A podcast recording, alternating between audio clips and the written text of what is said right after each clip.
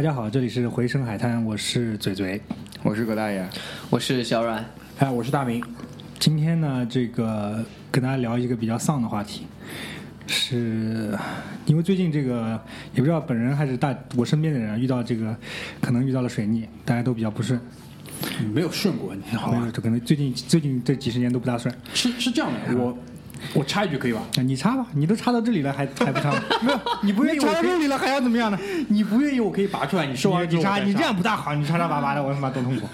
你说吧，是这样，我最近认识了一个小同事，然后呢，他是在那个加拿大学的那个心理学，然后我就跟他聊天嘛，我就问他，我说这个，我说国内啊，对于心理学是不是一个临床的科学，可能是有一个偏见的，因为这个东西其实我们可能觉得是一个非常玄幻的东西，但事实上这是一个科学，对吧？而且是有。虽然是一个比较新的科目，但是是基于很多的临床的这种研究实验来出来的这么一个东西。然后呢，他就讲了一个点，他说他回到上海之后，根据他学习的这些内容，他去观察身边的人，就绝大多数人的焦虑跟抑郁，其实已经严重到直接就是反映在他的面部表情上了。这是一个，这是在他们就是就是搞这种学这种科目的人来看来，是一个非常非常不健康，已经是非常危险的一个信号我。跟你说，你妈也不能怪有的人，他觉得这个心理对心理学有偏见。你这小同事学的估计一半是他妈的面相，看学的是他妈看相。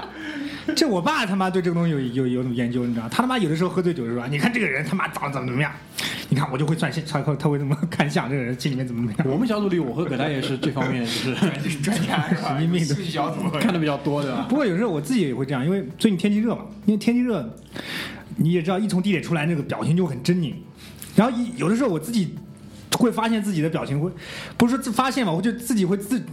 自己会感觉到，可能是不是出出去的时候表情太狰狞了就是自己会做一些表情管理。啊，然后就。因为天气太热了，你就一一定会这个表，这五官都聚在一起，然后就啊，怎么会这样子？然后我当时会心里面想，哎呀，如果人家看到我这个表情的话，会不会觉得我是个神经病呢？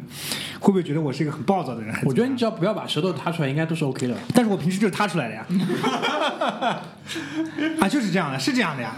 对吧？太真的很热，你知道吗？就是不是说可能就是有一点点有一点点道理吧，啊。然后呢，最近这个我们小组里面也发明了，除了那个 English Bullshit Time 之外呢，现在又有丧时间。丧时间就是大家一起来聊聊自己丧的事情，这个是我们就传播一下负能量，哎这就是把那个负能量匀一匀。其实已已经够多，越匀越多，妈扑出来了都，透过屏幕就整个透过网络来恶心到大家。就是会有一个标志性的微信表情，就是一只狗，然后主人飞了个飞盘给它。因为一般性的狗它是会接住这个飞盘，然后那个飞盘就深深的砸在那个狗身上，然后掉在地上，那个狗就不以为然。啊 昨天我就讲了，我就像我们就像这只狗，我就像这只狗啊，这个生活丢过来的飞盘一个都抓不住，全部像傻逼一样砸在脸上。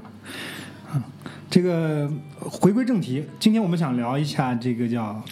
生死关头。呃，为什么要聊这个呢？因为最近我花两百块钱买了一个矮大紧的节目，叫《矮大紧之北》，在蜻蜓 FM 上面，我们安利一下，你也可以去买，很贵。我个人花了这个钱，我自己也不大甘心，应该大家跟我一起花。节目质量还是不错的，就基本上它等于它那个它不会在那个呃那个那个小说里面说的这些东西，因为小说里面它可能更注重什么知识面的这种推广，还有他自己的那种对一些什么历史观念的介绍啊，还有他这些知识，他能感知到的风土人情的这些介绍，在那个蜻蜓 FM 里面，他这个节目可能就更多的是他自己的一些自己的一些体会体验，他可能有的时候甚至是没有主题的，或者他想到什么说什么的。他就讲了一期叫《五台山惊魂》，就是就是说他在他他遇到的一个生死关头的事情嘛，这个我也不剧透，大家去听吧。这个毕竟是他的节目，也花了钱买的啊、然后给了我一些灵感，就是说我我觉得我身边的人，或者说我自己吧，啊，每个人多多少少有一点点，就是有过这种差点小命要丢掉的时刻，就是有的时候我会后怕。然后，因为最近年纪大了嘛，中年危机的一大标志之一也是开始害怕死亡，所以开始反思这件事情。所以我觉得可以拿出来跟大家聊一下。虽然我上次死亡这个话题我没聊啊，因为我个人是信奉这个叫意识上传教的。拜上不是不是不是拜机器教吗？怎么又改叫意识上传教？怎么又改叫意识大上传教？大家不要去举报我，好吧？我个人发明的一个宗教。那这个就拉几个小伙伴，正好我一说嘛，反正我上次居里挺有感，挺感兴趣。我们没有入教，你他妈吴彦祖的皮肤到现在没有出来，鼻毛都没出来。这个事情以后再跟大家聊。我怕一说的话，公安局来找我。那个上次居里挺感兴趣，我不知道他为什么今天没有来啊？可能今天今天上班对吧？嗯，对他没来。然后就我们几个人聊一聊，就讲一讲生活当中，或者说我自己过去将近三十年的这个时间里面，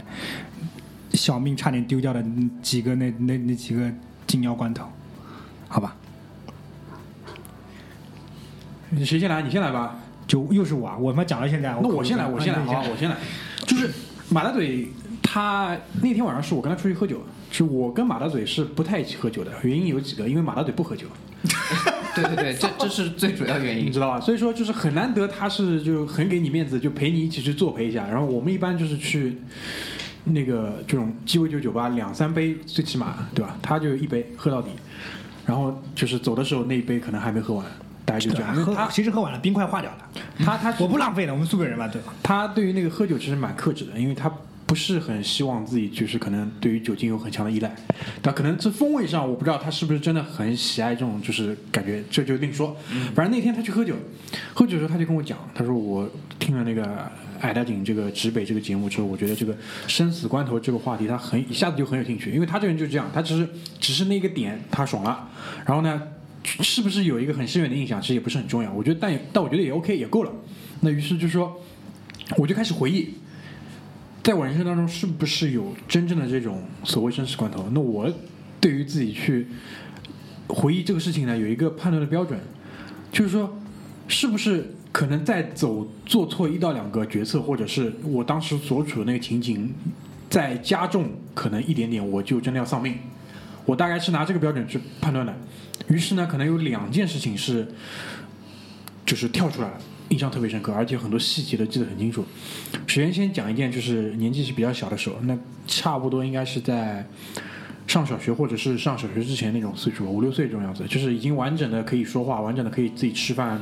走路、自己出去玩，就在家里附近，就不用大人带着那种岁数。然后呢，我是从小居住在那个河边的，虽然这条河就是在我可能上初中的时候吧，河就填掉了，然后造了楼盘，然后楼盘现在时候还有市中心有河，有吗？有也有。龙华是有河的，啊。你还记得吧？就是我不记得，我 没有涉猎那个地方。好的，现在那边也是作为一个对吧，七七万块那肯定。均均价的这么一个地区，因为就内环外面一点点嘛，为 内环外面一公里，大概这种这种这种这种这种，就十号十一号线龙华站那边是有一条河的，然后河的一段，它是一个小的分叉，那一段就被填掉了，然后剩下的其实还是照常的在流，那个地方旁边还有一个，就是我们小时候看上去很大的一个大坝，它是可以那个作为那个分流跟泄洪用的。这个这个东西目前还是我看有时候是提起来，有时候是关上的，所以就是还是在工作的这么一个状态。水闸，水闸，然后呢，在这个河上在填的时候，就是我们就可以可能在比如说某一个什么落日余晖的这种傍晚，就是小孩就可以翻进去去玩。有一天就我跟我姐姐两个人就去翻进去玩的时候，那个工程可能是进行到一半吧，反正就是造成一个什么结果呢？就是泥我也不知道那个泥可能是，比如说河底淤泥翻上来还是什么，就造成是什么结果？就是我一脚踩进去之后我就动不了了。沼沼泽，但是那不是沼泽，因为沼泽如果那个是沼泽的话，我生活在那里我是肯定知道的，因为它其实以前就是一条河，只是在这个特定的阶段，它在填河的这个特定的阶段，它可能有这个现象，而且更加糟糕的是什么呢？就是我两只脚都动不了的时候，就是我双脚是拼命的在往上要拔，那你另外一只支撑脚就是在往下用力，啊，然后人越陷越深。这时候我姐姐撒腿跑了，非常屌，非常屌。他是害怕的逃了，还是去找救兵了？对啊，我也想知道。你先听我讲下去，就是就我姐姐就，而且是边哭边跑，他已经判定这人我救不了了，我觉得，我觉得在你姐姐印象里你已经死了。其实已经只露了半个这个脚踝下去，然后不行了不行了，不要。对啊，对，事实上其实连膝盖都没有到，就最后我被拔出来的时候，其实是连膝盖都没有到，嗯，但是这个时候他已经跑了，那这个时候其实我是处在一个非常微妙的一个境地，你知道吗？因为我不知道会发生什么，我是第一次把什么危机边缘形容的这么牛逼，叫微妙的境地。因为当时的那个情景是怎么样？因为我到现在都对于这个画面是有一个很清醒的照片式的记忆，是什么？就是在我的面前，其实就是大片的这种空地，然后前面讲的那个大坝就在我的面前的就是左前方，然后整个右前方其实就是即将要被填掉的河。那你知道那个时候是没有造楼的，落日余晖，然后整个嗯那个不叫河面，因为已经被填上东西了，是其实是泥面。你知道泥沙其实它是细很细致的这种材质，然后上面又是水，落日余晖就洒在上面，其实那个风景是非常漂亮的。然后还有风吹过，你他妈是写生去的吗？然后这个时候我就动不了，因为我发现我踩两脚之后脚拔不不拔不出来之后，我就决定先不动，因为那个时候其实资讯电视上的资讯已经很发达了，你也看过类似于很多这种什么沼泽啊或者沙漠啊，越动越陷越深，其实就是有一个基本的常识，就遇到这种情况先不动。嗯，然后呢，环环顾四周也没有人，很僵，就是要呼救，喊破喉咙都没有用，就那种感觉。这个时候呢，就是有那个一些这种什么飞禽走兽，就是该回家的回家，就是什么天边有乌鸦飞过这种感觉，就嘎嘎嘎就飞过。当然应该 应该不是不是乌鸦，就那种反正鸟。然后太阳就慢慢慢慢在下山，就四点半五点钟的那种感觉嘛。然后我记得很清楚，应该是一个暑假这种，因为肯定是假期嘛，我才可能有时间在这种时间段什么出去玩泥的时候还被卸住。然后过了差不多半个小时左右，时间还蛮长的，因为前面你还有心情去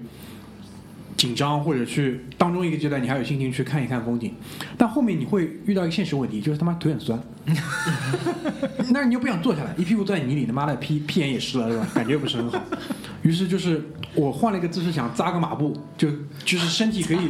重心更向下一点准备。长时间在这里扎下去。因为我拔也拔不出来，因为我后来就试了什么？因为你穿着短裤，你整个腿其实是暴露在外面的，你也没有一个支撑的点，说可以，比如说上穿个长裤，你有个裤子可以提一下，用裤子的这个力量把腿拉上来，然后我就双手去拉我的那个对，那个膝盖后面那块，膝盖后面。试图把它拉出来，然后双手去拉左脚，右脚现在又更深了，因为还是一个道理，你的你另外一个重心脚只要是一用力就是再往下陷。过了差不多半个小时之后，其实你也不敢试更多，这个时候就是很焦虑了，开始他妈的不一定是会被就是陷下去这个时候你姐已经在家里面，她睡了两觉了。对吧？但担心自己可能会饿死，就是这种这种这种这种这种情绪就上来了。所以这是一个慢性死亡的关头，所以这个其实跟可能之后几个马大嘴他们分享的是这种瞬间的这种危机。因为我这是经历了一个慢性的这种，就半个小时之后我奶奶来了，她就很远就开始骂我，知道啊，他可以，其实因为，但是我不知道为什么，就是他们可能因为大人的那个四肢的这种力度，可能就是可以比较轻易的去到了这边。然后他看到我这边之后呢，他就问我什么情况，我说我动不了。然后他也很机灵，他就不再跨过来了，他找了根竹竿嗯，递给我。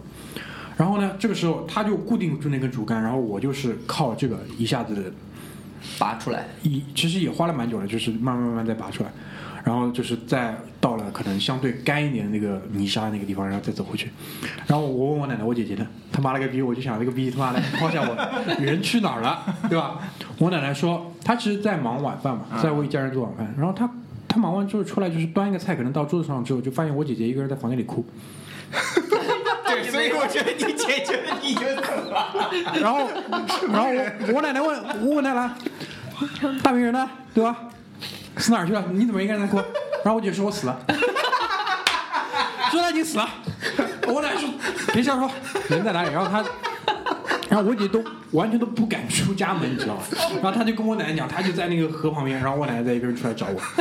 然后再把我领回去，然后就就把把脚再洗一洗，然后就就就然后就就吃吃晚饭了。你姐这两个人坐在一张桌子上，非常尴尬，晚饭还要在一起吃。对，就很尴尬嘛。对，因为我姐姐比我大两岁，你想那个时候她其实也是作为一个什么，可能六七岁的这种小孩子，刚刚刚刚上学这种样子。搞笑，对，特别又是一个女生，就是因为我我家男孩子就我一个，就后来在我弟弟们，就基本上就是这种胆子大的事情，一般都是我去操作。比如说什么过年放鞭炮，什么点个火之类的，对吧？翻个墙之类的，一般都是我去做。所以就是就出现了这种危机的话，就是不具备有另外一个人可以再来解救我。你弟呢？我他已经死了，这代表了。我也觉得，我觉得死了已经。已经死了。真牛逼，可能早就想害死你，妈的！对我，我不确定这不是是不是就是马大队想要的，就是关于这种生死生死之间的。那你们家很好，我姐带我出去玩都是都还最后会救我，因为有一次我把那个头卡在那个那个栏杆头上，伸进去出不来了，你知道？他们说啊你先过去把那个门开了，然后我头就开始伸，伸到身体过不去了，然后头就开那，太搞笑了。然后后来我家里面弄点油把我弄出来了。不敢告诉我爷爷，我们家人还讲义气啊，苏北人还是很好的，你们家挺厉害的。我先，我先，我先想起来一个那个，因为我身边遇到的这种，包括我我听说的，这这种这种生死关头的事情，可能都是关于溺水，因为这个东西一溺水很痛苦，我不知道你们有没有看过那个叫电影叫那个诺兰那个《致命魔术》，看过看过，那个那个金刚狼在里面死了一百次，每一次都是溺水。没有这。这个有个桥段我记得特别清楚，就是他老婆因为那个对贝尔给打劫嘛，打错了，然后掉在那个缸里死了。对对对然后在他的那个葬礼上面，就 Michael King 就是致这个悼词嘛，嗯，他就讲一个老水手跟他讲，其实溺亡的时候是非常的平静的，或者怎么怎么样的，因为当时其实是为了照顾场面，不希望把那个场面搞得很僵。但其实最后回到那个剧院，就是金刚狼从那个美国回来之后，再去做那个魔术的时候。他又反复的要溺亡嘛，然后这个时候 Michael King 就跟他讲，其实不是，老师要告诉我，这个是最最最最惨的死法。最最最最痛苦的最最痛苦的一个一个死法，因为你一是无助，啊你无力，因为你根本没有办法去抓住任何一个东西，第三就是那种窒息的痛苦，真的是非常非常的痛苦。我我先讲一个我我我我爹的事情，我爸这个人从小也浪惯的那种，小的时候在那个景德镇下放，你说十六岁到景德镇，外号浪里白条，就他妈喜欢游泳。小时候在我们家那他妈大洋桥旁边那个臭河洋臭河帮里面游，长大了之后景德镇没人管了，就开始因为那时候又游泳又喜欢喝酒，特别他所有的这种搞笑的事情都是那么喝完酒之后发生的，都是人家跟我说的。你爸年轻的时候怎么怎么样，然后就有一次他也是喝酒，景德镇有条河叫那个。昌江也有叫昌河，长江河。那个景德镇有一个叫昌江呃昌河汽车，那个小小吉普那个就就那个啊小小面包，昌河就那那条河是那个流经景德镇，但是虽然是一条不是很很著名的河，但是其实它当中水流挺湍急的。他有一次也是喝完酒，跟他朋友去玩，他他妈也不知道哪根筋搭错了。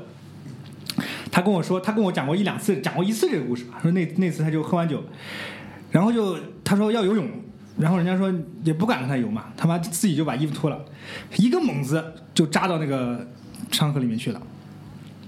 他说他也不知道为什么，那那个猛子扎的特别猛，然后一扎再抬起头来，已经他妈逼到河当中去了。已经他说那天不知道为什么水流特别急，我跟你妈景德镇就江西那一带嘛，就有的时候妈的，就涨洪水啊，或者那种就是那个长江有汛期的时候，那个水水流特别湍特别急，有的时候那哭的时候特别哭，那段那段时间估计那个水特别急，然后想往那个岸上游，但又游不回来，就就就就就开始开始有点挣扎，然后岸上他还好有朋友在岸上，然后那个旁边有捞鱼的那种渔民，你知道吗？就跟那个渔民说：“嗯帮我们救个人，就在河当中，我们把船去去弄过去，或者你给我个什么东西。”是这样，就我不知道你们有没有听说过这种事情啊？或者反正我听我爷爷说过，我妈也跟我说过，渔民是不救人的，就龙就他们的意思就是龙王要人，除非你他妈是是我自己女儿、自己儿子，那个要救，一般人不救的。对这种这种传说我是听过的，因为呃，就是我奶奶的爸爸他不是渔民，但是他是个撑船的，但其实是差不多的嘛，一个派系里面就是反正船家规矩特别多，因为其实那个时候就是对于水上的情况不可控嘛，对所以就是很多事情就依赖于比如说传说啊、信仰啊、老天爷要定你啊这种之类的，就是试图给自己一个心理上的一个安慰。他救了人，他说你你救了这人，他妈到时候要把你拉下水。反正他现在要一个人，不要他就是你，反正就不救，就死活都不愿把那个船撑过去。然后我爸也不知道那个时候天生神力，就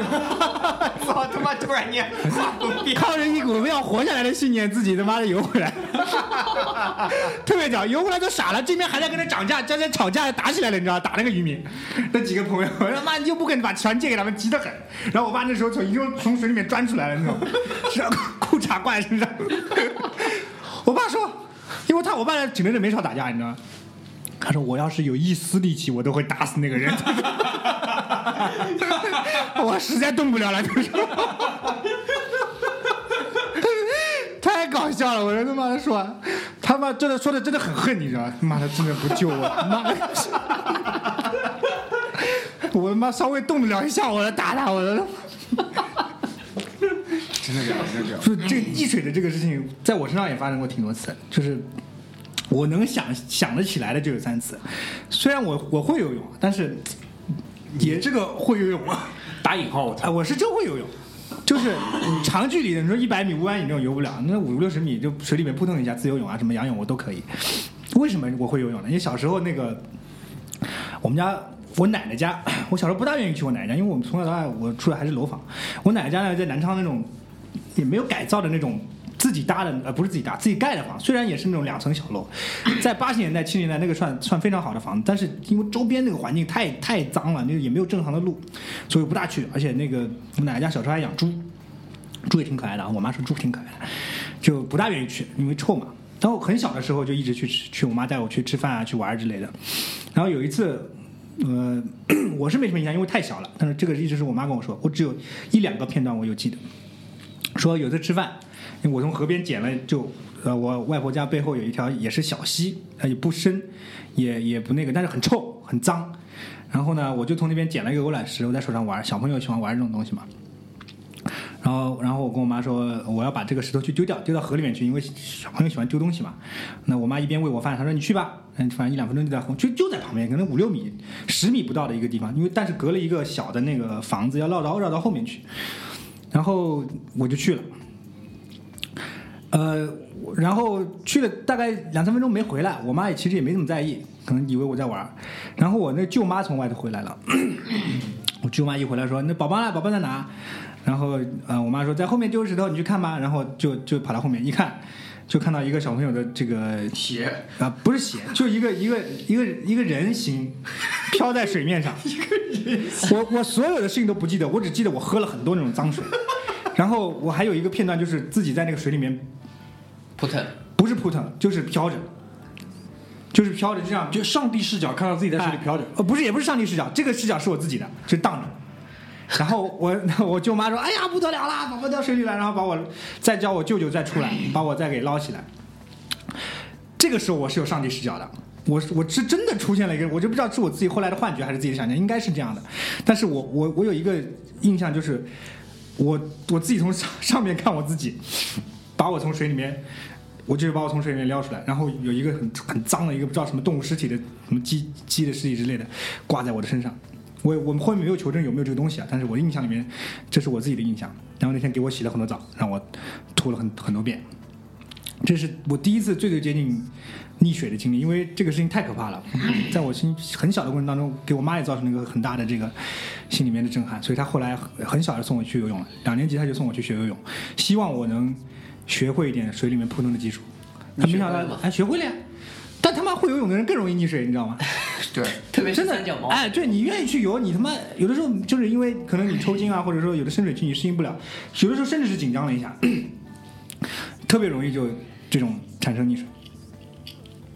反正我我我身边的我自己一次，还有我爸一次，我后面还有两次溺水经历。最近的一次是在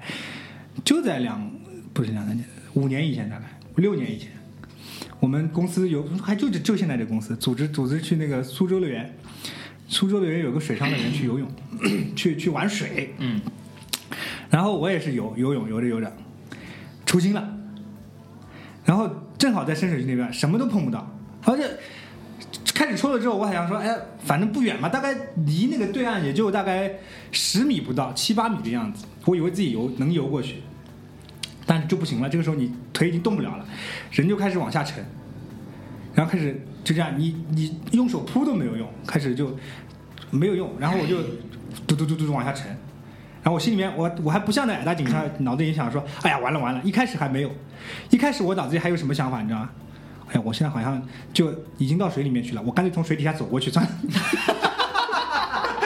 我是真的这样想的，我跟你说，我想我的我的气是不是足以憋到我在水底下走到对岸？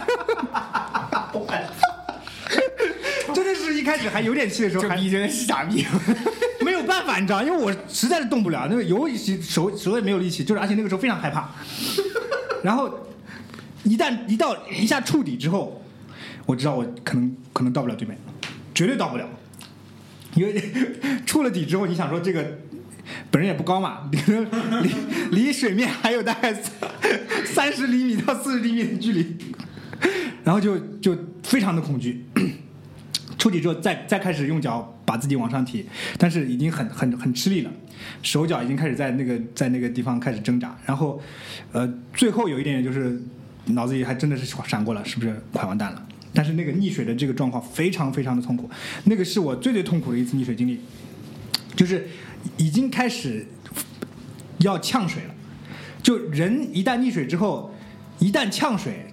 基本上就你你没有人救你的话，你就回不来了。因为肺部一进水，你立刻很快就会失去意识的，就没有人把你拉上岸，你就完蛋了。那谁把你拉上呃岸？就是我们一个同事，那同事还在吗？在在成都，啊，非常非常牛逼，立刻跳到水里面就给我开价开，死了之后再开价，两天，活的时候还是直接就一下拉过我脖子。然后人溺水的时候，为什么说人不能那个有的有的那个渔民说不能救人呢？人溺水的时候是很很挣扎、很痛苦、很想找一个支支就求生欲望特别强，求生欲望极强，而且想要去抓住些什么抓住什么东西的。我当时就是这样开始反抗，是无意识的反抗，就是就是那种想要把人家都拉下水的那种感觉，非常非常的危险。但是后面还好，他把我拉上来了。但是上来之后，我就大概缓了大概十几分钟，然后旁边那个救生员说：“我还以为你们在玩呢。”我操你妈的这种救生员啊！你说他妈玩跟 你爸，我当防，当我他妈要是还有一点力气，我他妈打他一顿，操他妈了个逼！真的混蛋，你他妈的逼！不救就不救算了，还说这种话，真的是很恨，你知道吗？就溺溺水的这个过程太痛苦，特别现在夏天到了，所有如果听我们节目的听众，不要去游野泳，很可怕。没有救生员的泳不要去游。如果你你对自己的不够自信的话，你带个游泳圈。溺水不怕丢人。对你哪怕他妈的跳楼摔死都没有那么痛苦，因为很快。溺水是一个，你说人就是就是有那种脑子里面会有那种放大的感觉的，就是溺水那个事情，可能在你在正常人看来一分钟，最多三十秒到一分钟，但在你你真正感觉起来是一个很缓慢、很缓慢、很痛苦、很痛苦的过程。有过溺水经验的人都懂了，一定有的。听听听听那啊、话筒前面的这个听众一定有，一定有的。你们回想一下，是不是极痛苦的一个过程？一定有的。这个这个实在太痛苦了，所以我现在游泳基本不去深水区，儿童区里面扑一下可以可以了。我学会游泳，我是要回到意识上传的啊！操，意识上传。哦，马嘴说这个，我突然想起来了。其实我学会游泳就是从溺水开始，当然是我爸跟我开了一个玩笑，就是你爸他妈什么嘛？对，我爸是亲爹，亲爹。那个，我其实我其实最开始学游泳的时候跟马嘴一样，就是在浅水区，然后扑腾，然后学动作啊什么之类。但是因为那时候还小，大概不到十岁吧，本身对于那个深水区是很恐惧的。那我我想，肯定马嘴开始学的时候，还是也也会有这种感觉，就是你总是觉得你在潜水区一动作啊什么之类做好之后，你总觉得你一站就能就能站到那个地上，站到那个泳池底，然后你就觉得好像我操一下踏实了，对我还可以从泳池底走到对面，你还可以从泳池底走到我想走过去。但是你要到深水区的话，你实际上你是脚是抬不进去的。但是我我就是我第一次开始对深水区有感觉，就是我爸在我我我在深水区和浅水区的交界处站着的时候，我爸一把把我推到深水区那一侧，你知道吗？然后我就就开始求生本能，就他妈各种扑腾，然后。但是其实那个时候我我自己不知道啊，但是我爸就说，其实你就是你你是这样上下这样来回动，但你只要手往前伸，就是立刻就是泳池边儿，但就是我爸知道这个事情你不会有生命危险，但是就看你能不能克服这个恐惧。然后就结果结果我就扑腾大概得有十几秒钟的时候，我就突然间扒到那个泳池边儿，然后哦我就知道啊、我操我离泳池这么近。然后那个上来之后，那个救生员就吵我爸，就说你怎么回事啊什么之类的。然后我爸就呵呵笑走了。然后 呵呵，还想生一个。然后之后我再去泳池的时候，我爸就会跟我说说你可以尝试着做按照你的标准动作什么之类的往深水区游，你看是什么样的感觉。然后后来后来我有我我再后来就是游泳的时候，我都会有这种感觉，就是你一旦克服了那个恐惧，反而会好一些，就是不至于那么恐怖。而且本人呢。比马嘴的这个高度呢稍微高那么一点点，就就是只要不是那种特别标准的泳池，就是它的那个坡度是最深的是地方是两米二，然后最浅的地方是一米四。那如果它是一般的是两米的话，其实就是我我我经常有你那种想法，就是憋一口气，然后沉到底，踩一下地，还能再上来那种感觉一样。而且我之前学游泳的时候，就是老师教到，就是一旦你抽筋的话，他就告诉你什么都不要动，就挺直的跟个木头一样，就想着就是要么头往下栽，要么脸往上躺，反正你就会成那个尸体状，就躺在那儿来。你这样会增加你 获救的几率，是这样。反正死了之后你也会浮上来，那是那是，对。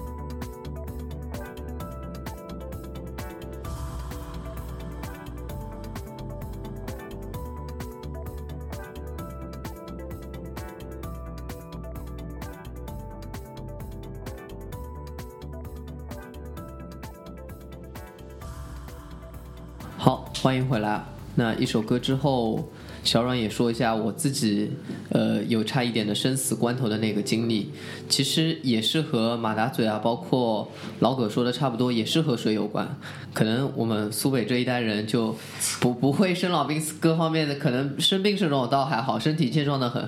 毕竟码头码头里面扛包的，但是就是和水有关的事情，还真的有一直出现。呃，因为我舅舅啊是在呃深圳那边深圳那边上班的，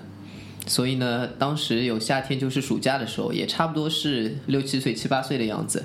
去深圳那边玩。那深圳那时候二呃零几年的时候开发的也确实，或者九几年的时候开发的也没有那么好，所以呢就去了深圳旁边的一个地方，那个地方特别棒，东莞啊，东莞，这不，然后被抓的经历对吧？生死有关，这他妈真的是生死有关。啊，去了珠海，啊，呃，珠海有几个比较出名的东西，一个是呃，珠海有滑草，人家都是滑雪，它是滑草，然后还有它有专门的养的那种土家鸡叫清源鸡，还有一个呢就是珠海的漂流，在那时候漂流里面，珠海的漂流特别特别出名。所以，然后呢，又是夏天，夏天的靠海的地方会发生一个什么问题呢？就是强热带风暴啊，这种台风啊，特别特别多。所以呢，呃，当时我们过去，我和我爸妈还有那个我舅舅就一群人去玩，然后就就选定了说，哎，我们去玩个漂流吧，天热嘛，玩漂流特别刺激，特别好玩。于是，呃，但是正好不巧，前三天台风刮过，下了三天大暴雨。那第四天呢，雨是不下了，碰到个什么问题呢？水流特别特别湍急。但是既然来都来了，就不想扫兴嘛，就是很多很多都被取消了，就是呃，因为当时是可以退款的，那时候还比较良心嘛，你可以退款，就是选择算了算了。但是我们还选择说来都来了就完了，对吧？就玩一下吧。于是山洪爆发了，你们他妈逼也是他妈逼真的牛逼，真的牛那逼。那时候没想那么多嘛，然后，于是我呃一部他们这种艇就皮筏，嗯、也就这种船上面可以坐四个人最多。那我我还有我爸爸，还有我舅舅，我妈就决定算了，毕竟家里面还要留个活口的，对吧？你总要留一个的。你妈有远见，啊，我妈想他妈算了，重新找吧。孩子也重新生一个嘛，反正然后就三个人就坐了那部船，然后就皮皮划艇吧，应该是对吧？然后就开始，然后其实我不是很担心，为什么？有救生衣啊，嗯，对吧？我就想他妈这能出什么事？有救生衣啊，于是就开始了。前半段我记得很清楚，这件事情我记忆犹新的，因为真的是呃，在一开始的十分钟，我们那部皮划艇就翻了三次。翻了三次，对，就是因为水流太湍急，然后水流是不断的在改变方向，啊，然后呃，因为它本身是一条所谓的溪流，所以它虽然说它能漂流，但是水没有那么多。那水没有那么多的情况下，其实你是能看到很多很多的石子、大的石头在那边的。嗯，但是水非常湍急之后没掉了，你看不到那些石头，对，所以你摔下去很容易敲到头什么的。对对对，但那种地方只提供所谓的救生衣，又没有又没有那个头盔什么这这类的，所以呢，一开始有多就是多翻了几次，那就也就觉得啊，翻了之后再人再重新就是爬起来再再上去，那也就算了，没关系，那继续往前滑，继续往前滑，有一个就是就相对比较开阔的一个水域。有一个所谓的这种小瀑布，就是一点点的这种高层，你要从上面啪一下翻下去的那种。落差有落哎，差，有一个小落差在，呃，啪一下翻下去，这下完了，整个翻掉，嗯，然后我们就全都翻在了水里。就被扣在那儿，没错，所以我当时又不知道被扣在那这个概念，我就想，哎，救生衣穿着对吧？这个有什么好担心的啦？我我仍然记得，就是当时我就觉得我开了上帝视角，自己的样子就跟是马嘴一样，哎就觉得沉到水底还能走过去。对，怕什么嘛？我身上是有救生衣的，哎，我就感觉自己上帝视角是哎，两个手插着，对吧？等待自己浮上去的样子，就就这个样子，就真的是这个样子。然后等死，然后我浮上去之后，听到了一个声音，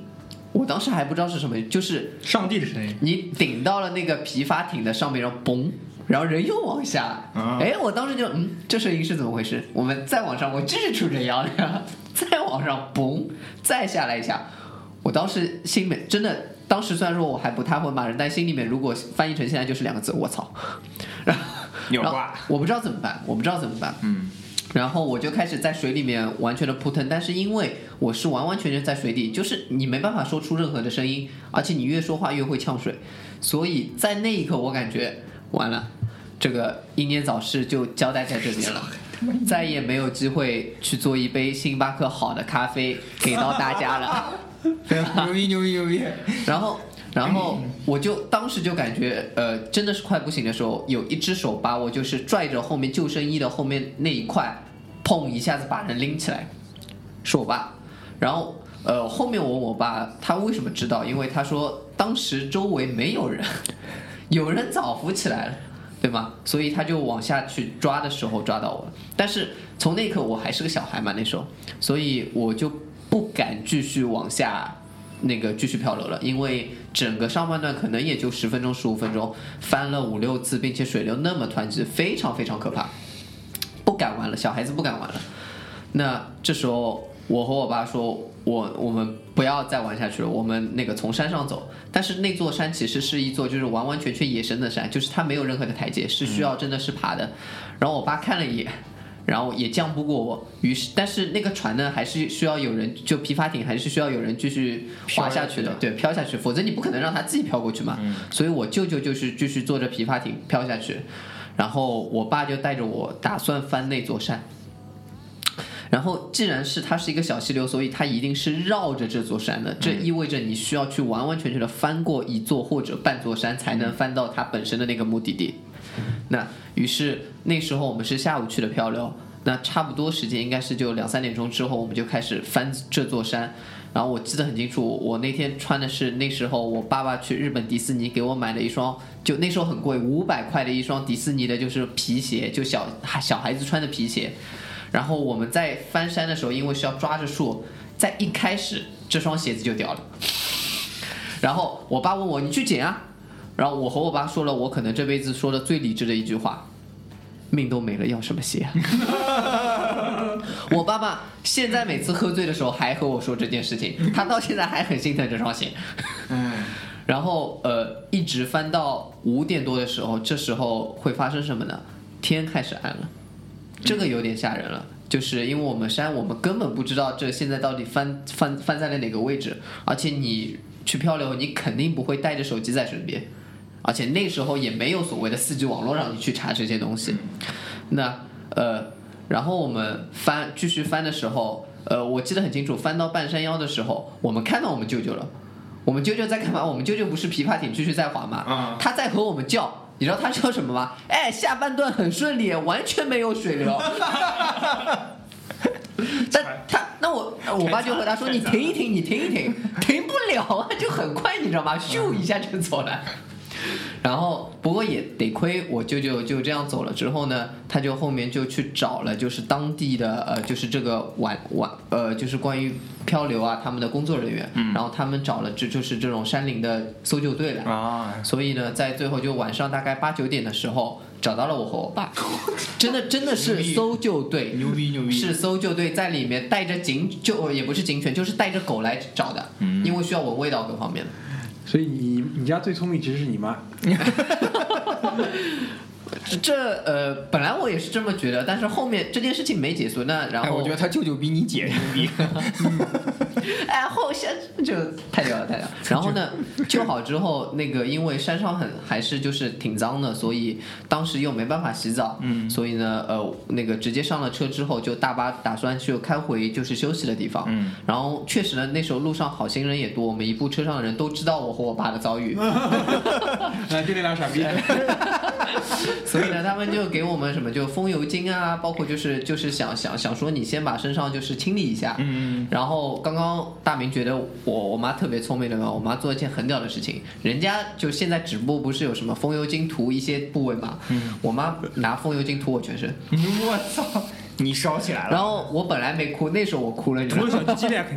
就觉得我在那边泪泪流不止，然后旁边的那就看那些游客看着我们就说：“哎，真的可怜可怜，你 不要玩不要玩，这种项目以后不要玩。”对，上海人你看过来，你看搞成这个样子，所以这就是至今我呃，当那个呃马大嘴跟我说，就是这一期生死关头，你有没有什么这方面故事的时候，这是我想到的第一件事情。然后又有翻山，又有搜救队，还他妈有他妈差点溺死，立体的一个体验。就非常立体。然后关键还是自己有这样的上帝视角，好像觉得这时候他妈自己的那个画面是什么样子，都记得清清楚楚，这印象非常非常深刻。对对对，这个蛮屌，这个蛮屌。然后我操，就剩我了。其实，其实本来想装个逼说没什么这个时刻的，但是既然大家都讲的这么什么河南人肯定有的，饿死的那种这么二十二年。这么生动精彩的话，那我就讲一下，就是那我小时候其实并不算那一次并不算生死攸关，但其实确实是呃，差点被拐跑。就是受受伤的程度，绝对是我们四个人里边最严重的一次。就那个时候，我大概还不满一岁，呃，不不不，满一岁不满两岁的时候，那啊、父母是双职工嘛，要去上班，然后就有一个从老家找过来的年轻保姆，对吧？然后来帮父母带带孩子，就白天看一看。那我那个时候呢，刚刚学会走路，或者说甚至都不会走路，就是只能扒着家具或者是啊、在就是在很短的一段距离内跳两下那种感觉。但是呢，那是一个我妈那个时候我是完全没有记忆的。那我妈这个回忆说，那是一个上午，上午呢那个双职工去肯定去上班，然后中午回来的时候呢，就听见我在哭。然后我为什么哭呢？不知道。然后我妈就抱我起来，然后我抱我起来之后呢，就一打开这个北方人包孩子的这个棉被啊，什么呃衣服啊这种，发现我满脸烫的全是水泡。然后就就现在大明直视着我的时候，看到就是一个是一个正常的面孔，但你很难想象，就当时基本上就跟被马蜂全部蛰了一遍那种感觉一样。然后我的两只手已经烫成了你们可以想象到就是那种。呃，就是被火烧伤的那种感觉一样的，然后我妈就立刻问那保姆，保姆说：“哦，是我在扶着柜子走的时候不小心碰翻了刚做完饭的油锅，然后油锅里面还有油，就油一下洒到我身上了，然后我妈就立刻抱着我去医院。那后来治治救治啊什么之类的就不用说了，然后。那但是后来我妈就跟我讲，那是真的是非常危险一次，就是我整整在医院躺了快两个月，脸上虽然没有疤，但是我现在两个手是非常明显的，就是就现场的朋友都可以看到，就是我现在 手上就是是蛮明显的。对我当时是我烫完之后，就是一直都是这个状态，嗯，是一定要等它开始愈合的时候，你要分期分批的把每个手指中间切开，它的皮肤才不会粘连。那我现在手到了夏天就会变色的原因，就是因为会对紫外线过敏，也是因为那个时候哦伤、受受伤了，是吧？怪不得，因为我好像冬天没见你手是这个对样子。那你很难想象，就是脖子往上我以为你可能最近压力比较大，给自己打打针什么。那你很难想象，就是我的脖子往上其实也是有所受伤的，啊但是因为它我实际上是手最先接触到的这个嗯，温度最高。温度最高，温度最高所以说手受伤的这个程度是最高。嗯，然后至今我妈想起来都说，就是她特别特别难过或者特别特别自责，也是因为他觉得当时就是如果他如果他照顾我的话，不是因为上班什么之类，如果他照顾我的话，可能不会。那唯一现在造成不便的呢，就是到了每一年到了夏天的时候，就是这个呃皮肤上的这种美观程度会受影响，但就是脸没有留疤，还是，脸也没好到哪一句，一样的，一样的。反正已经这样了，没关系的，怕什么嘛就是不要太放在心上，对，不要太，我没有太放在心上，我就是跟大家讲嘛，就是说，那脸上没有特别大的伤痕，其实也还好。那呃，其实当时主主要就是因为这个呃生死关头的话，就是很有可能会造成一些。残疾，但是也不知道那个年代到底是什么样的神医也好，或者因为我们那个地方也并不是发达，比如说北京、上海这种医学很发达，那我也没有记忆什么之类的，但是就是说救治的还算及时，所以说没有留下特别深的影响。但是那这个保姆他妈蠢的可以啊，因为他应该其实第一时间要去做一些什么事情啊，但是他其实就把你包起来就结我估束了。计那个保姆也是，因为他是很很正常。那时候保姆，我还有一次被那个保姆 就拎着双脚从背上 摔到地上，头头着地。我妈说小时候 对，就是那个时候的保姆应该没有什么技巧啊或者怎么着，然后同时也没有经历了这么大事情，肯定先想的是懵逼啊，我操，对吧？所以说这个也是比较关键的一个点吧。我能想到的反正是，呃，当然跟马嘴这种没法比，对吧？跟马嘴这种活得还挺挺安全的，对还好。因为毕竟也还小嘛，年纪小的时候很多事情这个恢复起来也快，这个长大了之后记忆也小。我反正听我身边最最惊险的一次是我，我爸有个朋友叫我小时候叫他三毛叔叔，啊人已经不在了。这个为什么叫三毛？因为这个人经历很坎坷，从小这个家里面条件非常不好，四处闯荡，后来也挺成功，后来有自己企业了。九十年代初的时候，他带着他们全家去那个深圳，先是从南昌去深圳嘛，在江西带着有打拼了一些一些这个资产资产积累之后去深圳，就带着现金去深圳，准备去深圳去创业，然后应该带了两百万，那个是九十年代初啊两百万，那个是巨巨款巨巨，巨款，一家四口，两个女儿，去坐飞机去深圳。九十年代初呢，那个时候还有那种，我不知道你们还小时候有没有印象？我我有一点，就是那种，有的人他妈老是搞那种起义、反共意识，要他妈劫机去台湾。他说，他说他坐的那个座位啊，旁边有一位戴眼镜的、穿白衬衫的一个男的，很斯文的，一开始。然后也不知道他，他一开始就大家还打打招呼聊聊天，上了飞机，可能飞机飞了二十分钟左右了，那男的站起来，他说我身上有炸药包，我现在要劫机，要飞到台湾去。然后大家不敢动嘛，大家都不敢动。然后这个时候他还，因为他这个人从小在外面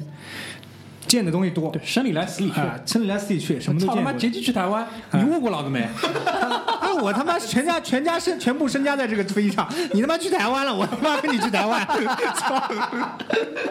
所以 他一开始很很镇定，他拿一个酒，他那个时候飞机上还供应那个红酒嘛，他给了一杯那个，他说你先喝喝点东东西镇定一下吧，给那个人。然后那个人一开始还挺，不是不是说一开始聊的挺好的嘛，那个那个翻脸之快，立刻把那个酒杯就直接洒那个我那个我那个三毛叔叔身上，他就洒一身，说去你妈的！现在老子要飞去台湾。这这是苏北人，这种翻脸啊，有可能是这样的，翻脸速度极快，有可能是苏北人。然后那个没办法，那个不可能飞去台湾。后来他们他们那个想了办法，说是往那个杭州飞，飞到那个杭州的那个那个时候应该是萧山机场。嗯，降落了之后，快要降落的时候，那个人可能有点警觉，开始看是不是台湾，是不是到台湾了。然后一降落，他他妈的立刻就很开心，你知道，哦，到台湾了，太好了。然后立刻你看，就下来之后，其实大家都知道，可能有的人就知道这不是台湾。一降落，他们立刻就整个扑扑上去，把这个人给摁摁住，然后然后把他给控制住。然后那个人还很开心，哎，我到台湾了，台湾还在一边一边挣扎，一边他妈那么开心。后来一下来是他妈杭州，然后发现他那个炸药，他所谓的炸药包里面其实是棉被，什么都没有。然后他说，就把他把他控制住，这个大家都起立欢呼，开非常非常的开心。好，这是他妈的最最最最最最接近，就非常非常惊心动魄，因为一家老小全部家当全在这个飞机上，你他妈要拿飞机炸药包炸飞机，这个太惊险了。他这个这个故事我听他我听他他在世的时候，我听他亲口讲过。三毛叔叔后来又来了上海，跟我们家也做了邻居，在那个长宁区买房，买了他们家，我们家买二十楼，他们家买大概八楼，也做了一段时间邻居。后来呃挺不幸的，后来他他自己很省嘛，其实，在松江开了厂非常有钱，但他很节省，平时开一个那个面包车，啊、上下上下班接女儿上下学。有一次在送女儿途中途中呢，跟那个呃上海有部公交车叫九幺幺，嗯，跟九幺幺相撞，人就不行了，就他就去世了。就已经十几年过去，但他讲的这个故事，我觉得非常非常的生动。非常非常生动。他他他他当时讲的这个时候，我因为年纪还很小，十十几岁，十十一二岁，就但是印象非常非常深刻。一晃眼已经离开我们这么多年，对，人生起起伏伏真的是太刺激了，啊，太刺激了，太刺激了。他妈的还要炸炸飞机，他妈的。在中国我觉得很难吧？那个时候有，那个时候有有有我听过听就非常非就挺频繁的这种情哎，这个相对蠢一点，什么拿棉被，因为有一些的话，其实那，因为那个年代坐飞机，其实安检什么东西还是有的，所以你真的要带个什么管制刀具上去，我估计也是不行。那个时候坐坐飞机火车是怎么安检？有的不是每个机场都有 X 光机，打开行李安检。对，开包啊啊，就完全就是就是搜身这种这种安检，就是我我再讲一个挺有意思的，就坐飞机。说到坐飞机的故事，我一直想在节目里跟大家说，就一直没找到机会，特别搞笑。我爸跟我说他第一次坐飞机，我爸五十年代生人，他那个第一次坐飞机呢很早，我坐飞机很早，我一个月的时候我就满月的时候坐飞机了。我爸呢是七十年代，七十年代末的时候他坐了一次飞机，他是厂里面那个叫供应处的经理嘛，不是供应采购处的经理，他妈有的时候要坐飞机觉得去飞，然后有一次呢是工厂里面那个时候坐飞机啊，七十年代末八年代初的时候，坐飞机要写工厂写介绍信，单位写介绍信之后证明你你这某某同志要进要去某某地出差，要坐飞机去坐，然后他也很新鲜嘛。第一次坐飞机，他妈穿个那个时候还穿中山装，人家还很傻，后来开始穿皮衣的，也年轻的时候穿中山装，还拎个包也在那边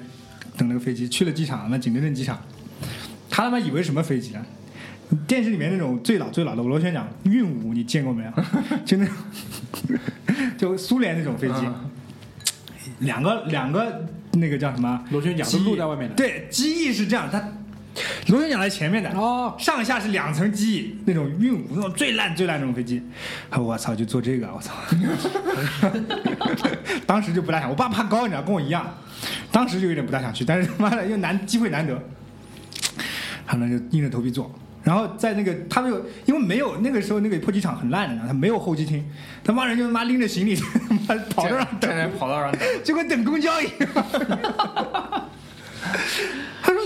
准备要要起飞了，就看那飞行员也没有来。那的话，我说那那是你还有以为有空姐，什么都没有。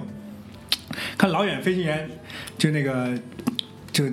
戴了个帽子皮帽子皮衣，这样拎了拎了个那个凳子过来，就那个 藤藤椅，拎了个藤椅。哎，你们在这干嘛？去搬藤椅？他说。你去，他说叫我们叫他们去搬藤椅，你知道吗？他那个飞机上是没有凳子的，就是你去你要坐，你去搬藤椅，搬到那个飞机上去坐，然后大家一人去搬一个藤椅开始坐。那个飞机门关上门之后，那个门是有缝的，你知道吧？就关不紧的。我爸又害怕，我他妈找最里面一个位置，然后开始那个那个飞机起飞的时候，他妈藤椅还往后面滑了，然后好可怕的时候。对，藤椅又不固定的了。他说，然后那个飞机说，然后那个，然后他他跟他跟他那个是那个机长说，他说我们这飞多久？他说很快，飞一个多小时就到了，你们吃糖。他就那个那个机长，因为没有没有那个飞没有没有那个什么所谓的那种乘务乘务员，嗯就就两个，一个机长，一个副机长，两个人在开飞机。那机长从旁边那个那个什么篮子里面拉一碗那个什么那个什么奶糖，你知道？这样开始往后面丢，让吃糖吃糖。然后我爸一从那个藤椅那边抓一个糖，说好可怕。他说那个糖是他妈这辈子吃的最好吃的糖。他可能是那个什么飞飞行员他们那个特供的糖还是怎么样？他说那个特别特别好吃。我爸平时不吃糖嘛，我说那个真的，他说那个真的好吃，也不知道他是当时吓得不行了还是怎么样，特别屌。我说他妈这种经历真的太屌了。那是坐飞机的一个经历，可能对他来说也他妈特别吓害人、吓害怕。还有一次我妈也跟我讲，我爸那个溺水的经历特别多。我爸说有一次，有一次你爸，啊，是我爸自己说的，在一个喝酒的饭局上面碰到一个老朋友，他说：“哎呀，宝宝，这个人救过我一命，是吧？以前我喝酒就游泳的时候掉在水里面，他把我救上来。”然后这个时候很尴尬，因为对面那个那个伯伯呵呵笑了一下，没有说话。然后我妈有一次不知道什么嘲笑我爸的时候说：“他妈的还游泳，他妈的失恋了自杀，你知道吗？喝醉酒，假装要跳河，人家把他捞上来了，妈人家都不好意思讲的。太搞笑了！我说妈，这个人怎么会这样呢？我爸，我爸也不说话，嗯，我抓抓头的。我不知道怎么好意思讲这个事情的。也算命悬一线，也算命悬一线。不是这这个就那个公园里面水塘也不深的，你知道吗？假装要自杀，你知道，人家把他捞上来，